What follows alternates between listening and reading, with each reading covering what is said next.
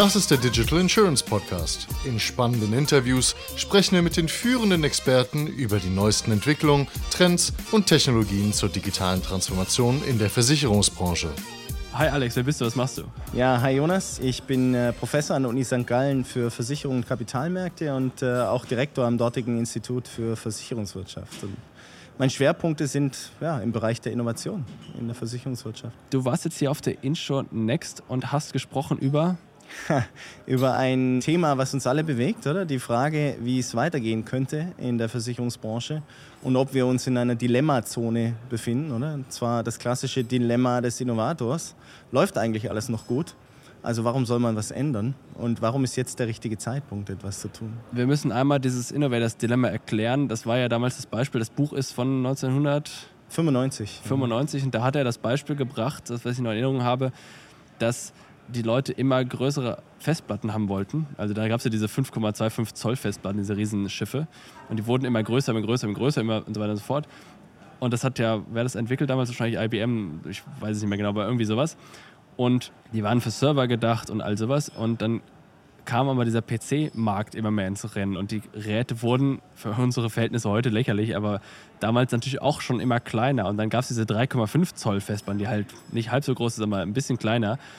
Und was der Herrscher damals, again, ich weiß nicht mehr, wer das war, verschlafen hat, ist diese Innovation, dass jetzt die Leute nicht unbedingt größere Festplatten brauchen, sondern also mit mehr Speicherplatz, sondern physikalisch kleinere, damit sie sie in die kleineren Geräte zu Hause reinpacken müssen. Das ist ja dieses Innovators-Dilemma. Oder würdest du es anders beschreiben? Oder wie würdest du es beschreiben? Ja, also es, äh, das Dilemma schlechthin ist einfach das, dass man in Zeiten, in denen es im Unternehmen noch gut geht und man eigentlich den Veränderungsdruck noch nicht so stark spürt, gerade dann eigentlich was tun sollte, weil man häufig dann mit dem Geschäftsmodell in einer ja, an der Sättigungsgrenze ist. Es gibt ja diese S-Kurven von Christensen auch, oder? Man fängt klein an, dann wächst man stark und irgendwann gerät das Geschäftsmodell ans Ende der Lebensdauer und dann ist die Kurve recht flach. Da geht es einem aber noch gut. Man müsste aber dann den Absprung auf eine neue S-Kurve schaffen, weil dann kippt das Ganze. Oder? Und ich meine, dein Festplattenbeispiel ist eben sowas, woran man dieses Disruptionspotenzial ganz gut erkennt, oder? Weil Firmen, die dann scheitern an der Stelle, die konzentrieren sich viel zu stark auf die Bedürfnisse ihrer aktuellen Kunden und decken das ab und versuchen dort weiterzuentwickeln und sehen nicht, dass der Markt und das Geschäftsmodell, in dem sie sich aktuell befinden, gar nicht das ist, was in Zukunft letzten Endes gefragt ist und springen dann nicht ab auf diese neue S-Kurve. Und das Geschäftsmodell, über das wir reden, ist ja im Kern Risiken zu übernehmen gegen Geld. Das ist das Geschäftsmodell, oder? Das ist richtig, ja. Und das wird sicherlich äh, bis zu einem gewissen Grad so auch in Zukunft äh, der Fall sein. Die Frage ist halt, also wenn man es etwas detaillierter dann definiert, dann ist die Frage halt, an welchen Stellen verändert sich dieses Geschäftsmodell, an welchen Stellen bleibt es gleich. Also Risiko übernehmen gegen Prämienzahlung, das kann durchaus in vielen Fällen auch in Zukunft so stattfinden. Die Frage ist aber dann zum Beispiel, wie kommen diese Risiken zum Versicherer? Also das ist äh, eine Überlegung, die in Richtung Embedded Insurance zum Beispiel geht, oder? wo der Kunde dann eben nicht mehr wie klassisch die Versicherung abschließt über Generalagenten, über Makler oder ähnliches, sondern wo eben Produkte, Hauptprodukte, Primärprodukte bereits mit eingebauter Versicherung kommen oder diese Versicherung ganz nah am Point of Sale für das eigentliche Produkt dann mit angeboten wird. Oder? Lass uns das mal kurz ein bisschen auseinandernehmen. Das heißt, das Thema Risiko für Geld zu übernehmen ist ja alt, gibt es ja schon, weiß der Teufel, gibt es wahrscheinlich schon mehrere hundert Jahre, je nachdem welche Ausprägung. Da sagst du aber, das ist quasi nur der letzte Kern dieses Geschäftsmodells. Genau. Du fasst das Geschäftsmodell jetzt weiter. Kannst du das nochmal erläutern, ja. was dazugehört, Vertriebsmodell 1 und was noch alles? Genau, also ich glaube, ähm, das Wichtige ist vielleicht, dass wir erstmal definieren, was bedeutet Geschäftsmodell. Das ist nämlich das Danke, generelle Problem. redet genau. in dir. Das ist das Problem, was man häufig hat, wenn man über Dinge redet, wie jetzt ein Geschäftsmodell, was eben multidimensionales Konstrukt ist, dass verschiedene Leute unterschiedliche Dinge vor Augen haben, wenn man darüber spricht. Und deswegen hilft es natürlich, wenn man eine gewisse Definition hat, die einen auf dieselbe Ebene äh, dann bringt. Oder? Und äh, wir von der Uni St. Gallen aus haben unsere Definition, oder, mit der wir arbeiten. Die ist äh, von unserem Kollegen Oliver Gassmann vor einigen Jahren mal in einem bekannten Buch, dem sogenannten Business Model Navigator, letzten Endes publiziert worden. Oder? Und äh, bei uns hat ein Geschäftsmodell. Und das ist unabhängig von Versicherungen, richtig? Das ist ganz allgemein. Das gilt für jede Branche, für jedes Unternehmen. Ist das Geschäftsmodell letzten Endes äh, beschrieben durch vier äh, Dimensionen, oder? Es ist die erste Frage ist, wer ist der Kunde? Kunde spielt eine äh, zentrale Rolle. Zweite Dimension ist, was ist das Produkt oder die Leistung, die ich anbiete. Dritte Dimension ist, wie erzeuge ich dieses Produkt oder diese Leistung? Also was ist meine Wertschöpfung, meine Wertschöpfungskette? Und die letzte Dimension, die gerne auch mal übersehen wird, ist ganz simpel, warum verdiene ich damit eigentlich Geld? Ja, also was ist der Ertragsmechanismus dahinter? Wie kann man letzten Endes dann auch äh, ja, Umsatz und Gewinn machen mit dem Und an welcher Stelle wird die Frage beantwortet, wie kommt das Produkt zum Kunden? In welche dieser vier Dimensionen? Ja, das wäre zum Beispiel die Wertschöpfung, oder? Teil der Wertschöpfung ist dann auch die Kundenschnittstelle und wie letzten Endes der Kontakt zum Kunden gestaltet wird. Also dann haben wir vier Sachen. Kunden, wie verdiene ich Geld, Wertschöpfung und jetzt, sorry, habe ich das vierte vergessen. Produkt und Leistung. Produkt ja, und Leistung. Genau. Das heißt, all diese vier Elemente sind es bei dem Versicherer oder bei den Versicherern in Gefahr oder werden es verändert? Oder gibt es einen Fokus auf ein paar davon oder wie sieht das aus? Genau, also eine Geschäftsmodellinnovation beginnt eigentlich logisch dann, wenn mindestens zwei Dimensionen verändert werden. Wenn ich nur eine Dimension verändere, zum Beispiel das Produkt, dann habe ich eine Produktinnovation. Das ist weniger als eine Geschäftsmodellinnovation. Wenn ich die Wertschöpfung verändere, dann habe ich eine Prozessinnovation. Mhm. auch weniger als eine Geschäftsmodellinnovation.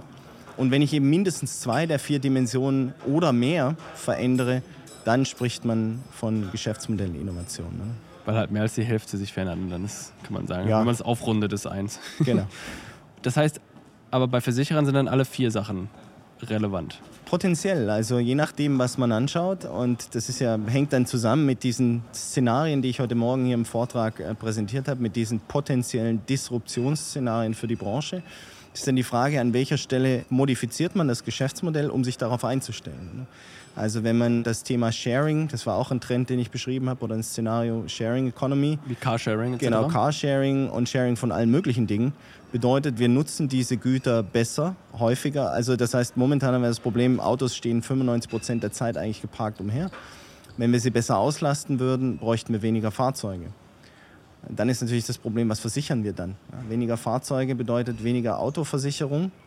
Jetzt kann man sagen, es gibt ja noch genügend Fahrer. Also ich muss dann die Personen versichern, die die Fahrzeuge dann fahren, oder? Vor allem wird ja das Unfallrisiko pro Auto höher, wenn es mehr gefahren wird. Genau. Und dann muss ich aber in verschiedenen Dimensionen drehen, oder? Das heißt also, äh, der Kunde ist dann eben der, nicht mehr der klassische Kunde, den wir heute haben, sondern es ist eben ein Kunde, der sich in der Sharing Economy bewegt, oder?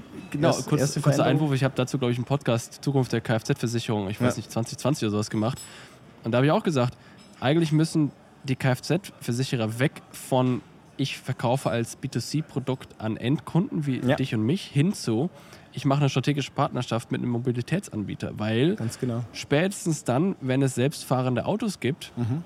und man kann auch hinterfragen, wie viel es davon geben wird, weil ich keinen Bock habe, meinen Kindersitz oder meine drei Kindersitze jedes Mal in ein neues selbstfahrendes Auto einzubauen, aber sei es drum. Wenn es dann quasi große Flotten von selbstfahrenden Autos gibt, wo es dann wahrscheinlich einen Mobilitätsanbieter geht, dann mache ich ja besser heute schon mit dem einen Vertrag oder eine Partnerschaft, sodass wenn der dann irgendwann einen Versicherer braucht und in der Hoffnung, er macht keinen eigenen, genau. dass ich dann der bin, der es macht. Ja, also es sind alle Punkte richtig, oder? Du gehst jetzt schon wieder stärker in Richtung äh, Embedded Insurance, oder? Das wäre dann die Überlegung, wenn ich mit einem großen Mobilitätsanbieter zusammenarbeiten kann als Versicherer, dann wäre ich sozusagen derjenige, der die Risikotragung übernimmt in einem ja, Ansatz, in dem der Mobilitätsanbieter dem Kunden die Mobilität verkauft und die Versicherung ist eingebettet. Oder? Die ist letzten Endes drin. Äh, die Frage ist, wie bezahlt der Kunde für die Mobilität? Das könnte ein Abonnement sein.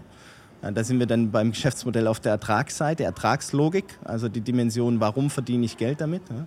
Das ist ähm, letzten Endes ein Abo-Modell dann, was dort gefahren wird. Und in diesem Abonnementpreis wäre zum Beispiel eine Komponente für die Versicherung eingebaut oder? Ähm, eingebacken. Und das wäre ein Embedded Insurance Ansatz, denn der Kunde schließt das Mobilitätsabo ab, kann dort je nach Parametern, die dort äh, festgelegt sind, daneben Auto oder eben E-Scooter oder was auch immer nutzen.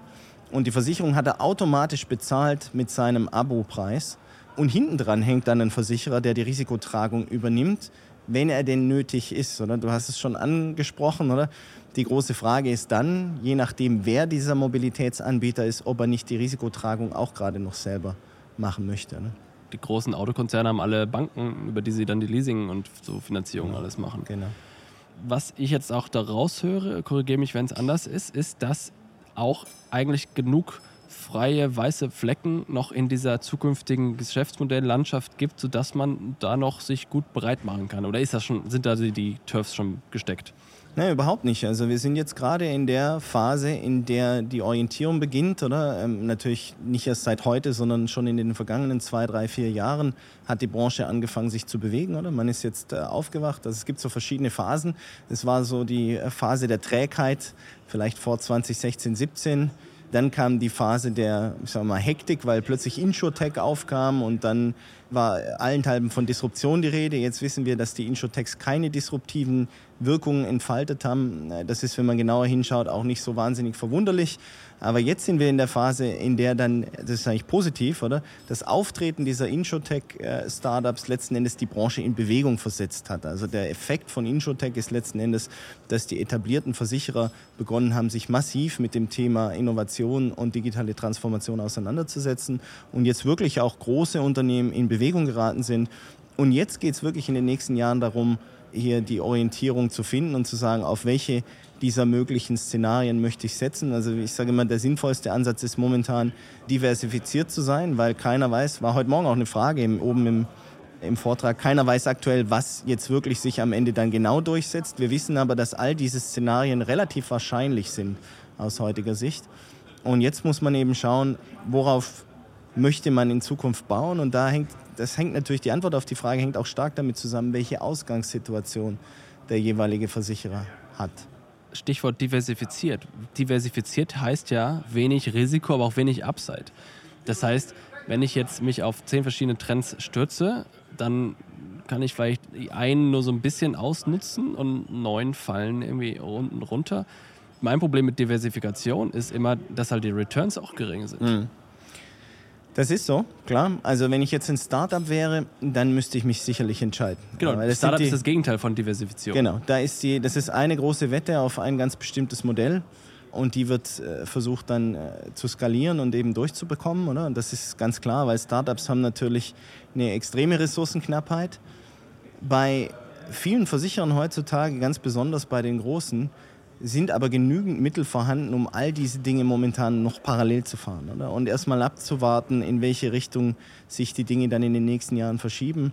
Das ist auch ein Punkt, den ich so ein bisschen versucht habe im Vortrag rauszuarbeiten.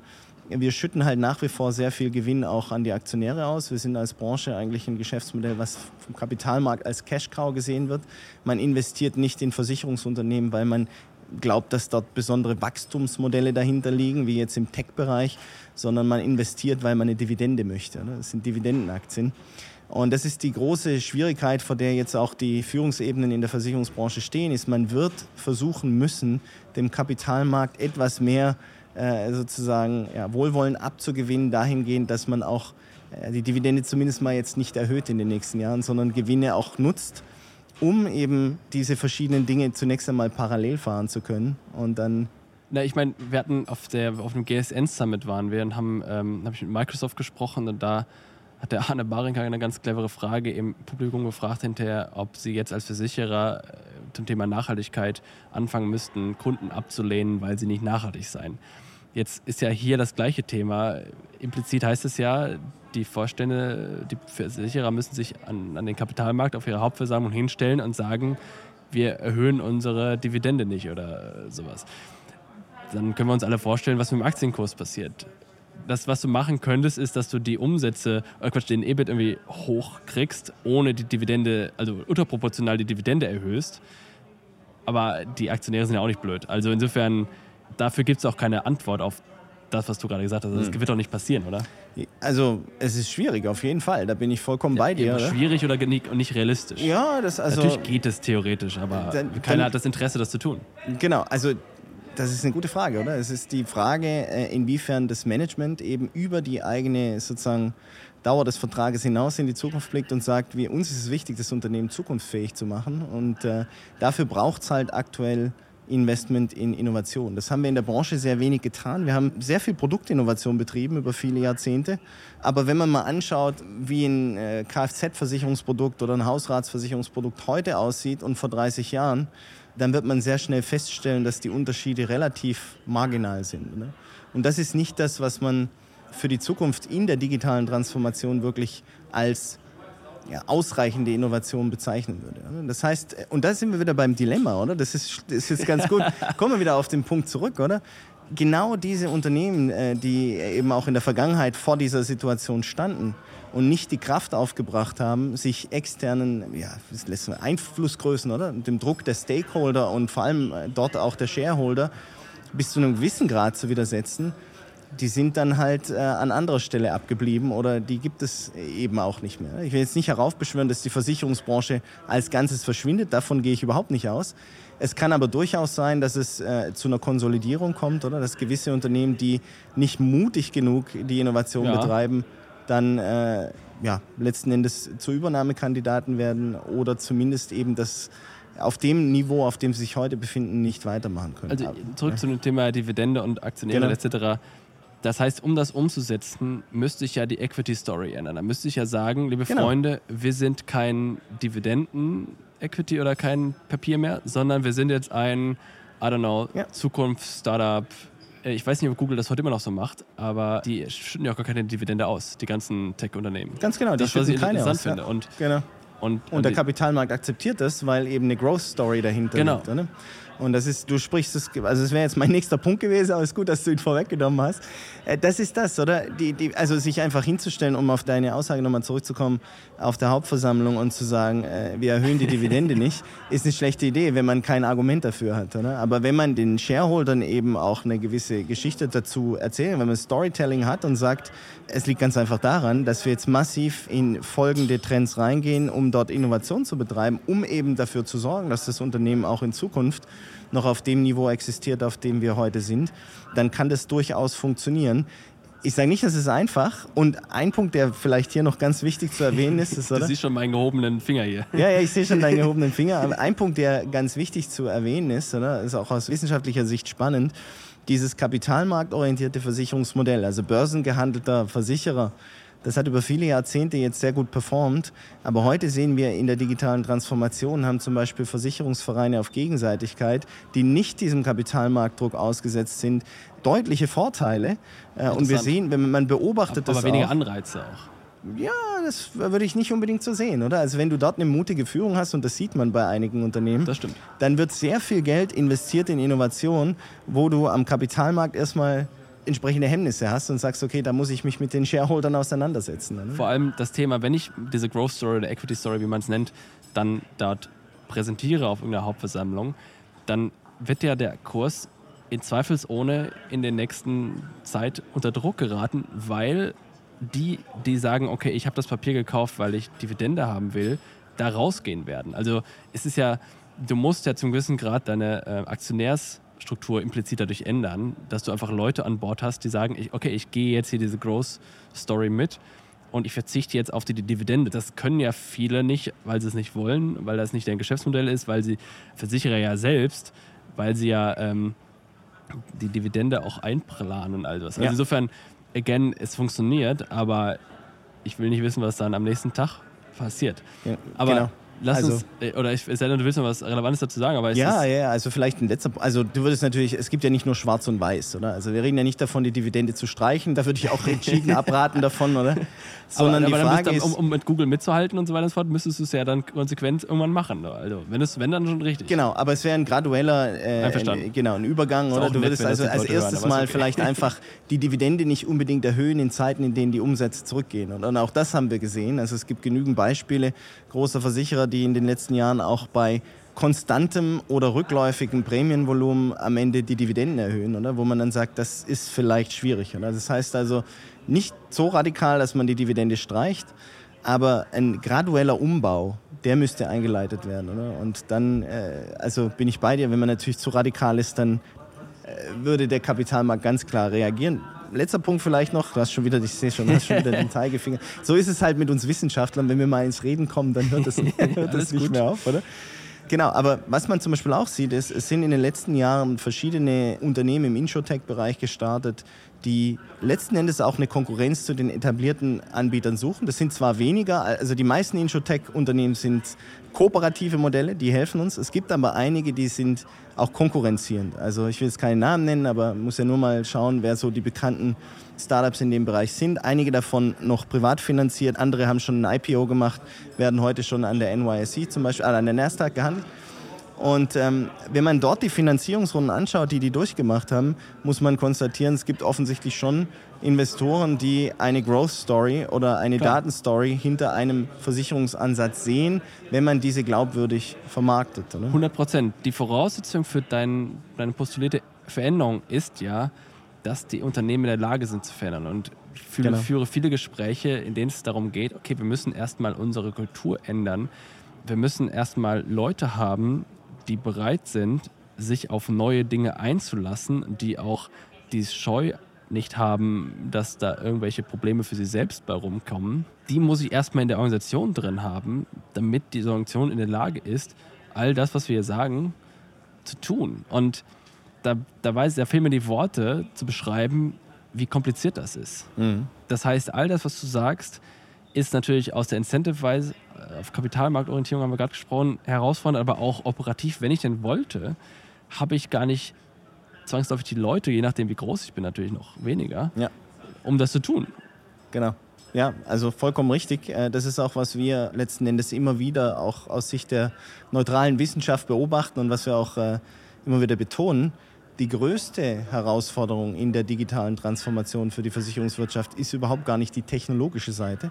Wir reden immer über Legacy Systems und wir haben alte IT und wir müssen dort die Wertschöpfungskette digitalisieren und automatisieren. Das ist alles richtig, muss man tun, ist aber letzten Endes ein ja, wenn man so will, ein Hygienefaktor. Ich sage immer, es ist wie beim Fußball. Damit du überhaupt ein Match gewinnen kannst, musst du 90 Minuten durchhalten. Ja? Du musst wenigstens ja, die Kondition richtig. für 90 Minuten. Also wenn du das nicht machst, dann brauchst du über alles andere überhaupt gar nicht sprechen. Oder?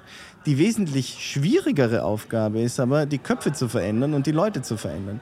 Weil wir in der Branche, und es war früher auch ist auch ein Vorteil, oder? Wir haben sehr lange Branchenzugehörigkeit. Wir haben zum Teil Mitarbeitende, die viele Jahrzehnte in der Branche verbracht haben und die jetzt vielleicht aber eben doch sich nochmal verändern müssen, weil auch die Zusammensetzung der Skills, die wir brauchen in Versicherungsunternehmen, in den nächsten zehn Jahren sich deutlich verändern wird. Wir haben da im vergangenen Jahr mit dem Schweizerischen Versicherungsverband zusammen eine Studie gemacht, wo wir das mal genauer angeschaut haben. Und da zeigt sich eben schon, dass Versicherer in zehn Jahren sehr wahrscheinlich auch auf Seiten der Belegschaft anders aussehen wie heute. Oder? Es ist auch nicht ganz äh, überraschend, wenn man, wenn man sich mal überlegt. Aber die Schwierigkeit wird eben sein, a, wo kriege ich die Skills her, die ich heute nicht im Unternehmen habe? Oder b, wie kann ich die Leute, mit denen ich bisher arbeite, cross- und upskillen? Und jetzt kommt der entscheidendste Teil, es geht ja nicht nur um die Skills, sondern auch um die Kultur, was du angesprochen hast. Ne? Es geht ja auch um das Mindset. Wie stehen die Leute dem Thema Veränderung und Innovation gegenüber? Und es ist leider so, dass viele Menschen eben Innovation und Veränderung eher erstmal als Bedrohung empfinden und damit irgendwo dann auch sehr, ja, es ist für sie unangenehm letzten Endes. Das heißt, wir müssen auch dort einen Weg finden, die Leute mitzunehmen, zu sagen, hey, es ist nun mal so, dass sich die Welt einfach verändert, die Umwelt des Unternehmens verändert sich und wir müssen mitgehen. Und es gibt für dich verschiedene Möglichkeiten, aber es wird nicht ganz ohne Einsatz funktionieren. Herzlichen Dank, Alexander Braun. Danke dir, Jonas. Das war eine weitere Ausgabe des Digital Insurance Podcast. Folge uns bei LinkedIn und lass eine Bewertung bei Apple, Spotify und Koda.